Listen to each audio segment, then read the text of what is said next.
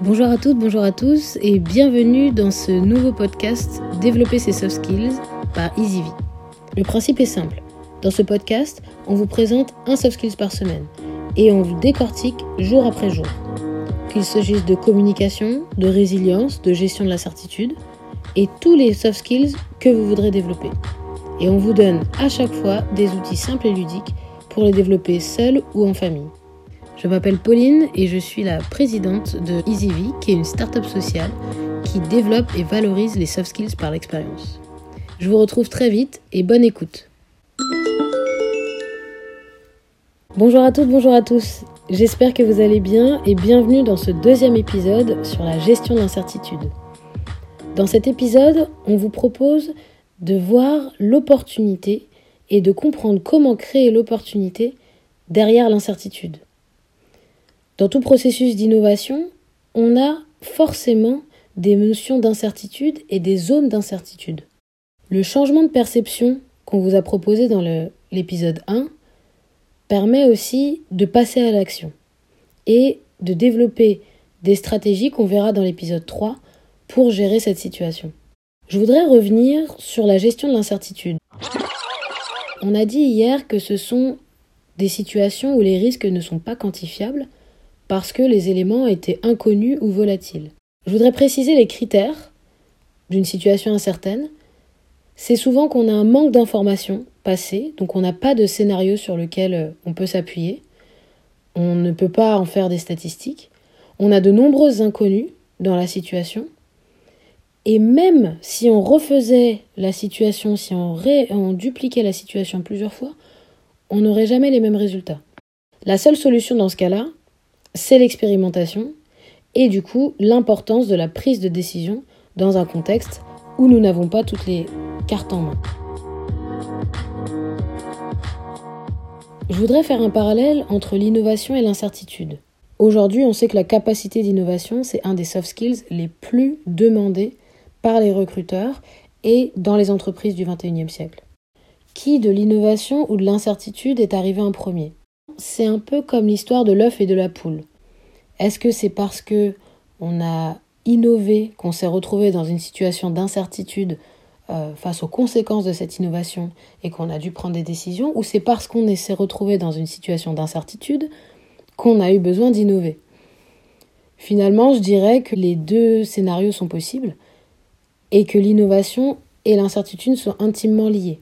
Ce qu'on vous propose ici, c'est justement de comprendre le mécanisme et les qualités nécessaires pour voir ces situations incertaines comme des opportunités d'innover.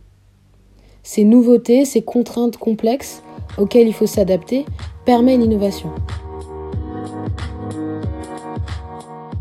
On a défini quatre qualités qui nous paraissaient importantes pour justement faire de l'incertitude une opportunité. D'abord, c'est notre tolérance au flou. Est-ce qu'on est OK de ne pas tout savoir et malgré ça de prendre des décisions?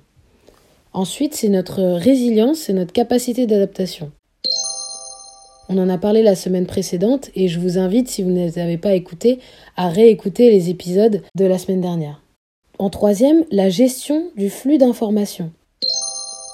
Forcément, dans une situation incertaine, nous aurons beaucoup, beaucoup, beaucoup d'informations et on le voit aujourd'hui avec euh, avec la situation du Covid, nous avons beaucoup d'informations qui arrivent. Notre capacité à gérer ce flux sera primordiale pour pouvoir justement analyser les éléments qu'on veut garder ou laisser.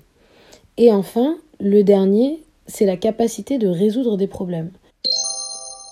La résolution de problèmes, c'est ce qui va nous permettre d'arriver devant une situation qu'on aura un peu débroussaillée avec euh, certaines données et informations qu'on aura pu récolter, et ensuite d'être capable de poser la bonne question.